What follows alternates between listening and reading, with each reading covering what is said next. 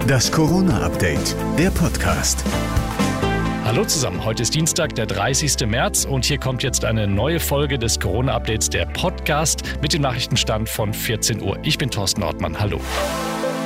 Die Politik streitet sich weiter um den richtigen Weg aus der Pandemie. Von Bayerns Ministerpräsident Söder gab es heute sogar einen Seitenhieb Richtung CDU-Chef Laschet. Meiner Einschätzung nach hat die Bundeskanzlerin recht. Mit ihrer Sorge, mit ihrer Prognose und auch der Einschätzung. Ich finde es auch sehr seltsam, wenn der CDU-Vorsitzende mit der CDU-Kanzlerin ein halbes Jahr vor der Wahl streitet. Übrigens auch in der vielgelobten Modellstadt Tübingen infizieren sich immer mehr Menschen.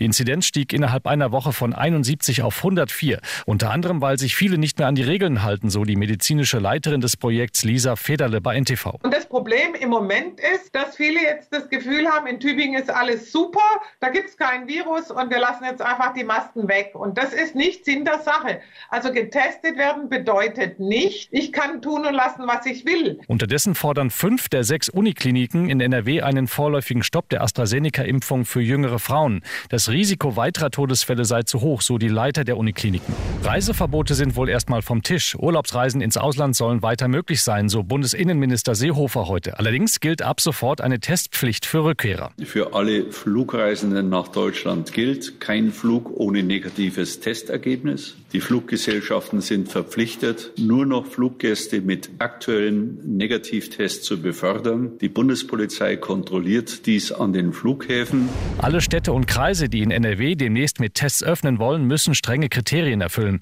Geöffnet werden können Kultur, Sport, Handel und Außen Außengastronomie, so NRW-Wirtschaftsminister Pinkwart. Die Modellregionen bekommen aber bei steigenden Infektionen eine Notbremse, sodass die Öffnungen auch wieder zurückgenommen werden können. Nach Ostern will das Land bekannt geben, welche Städte und Kreise in NRW zur Modellregion werden. Das war das Corona-Update vom 30. März.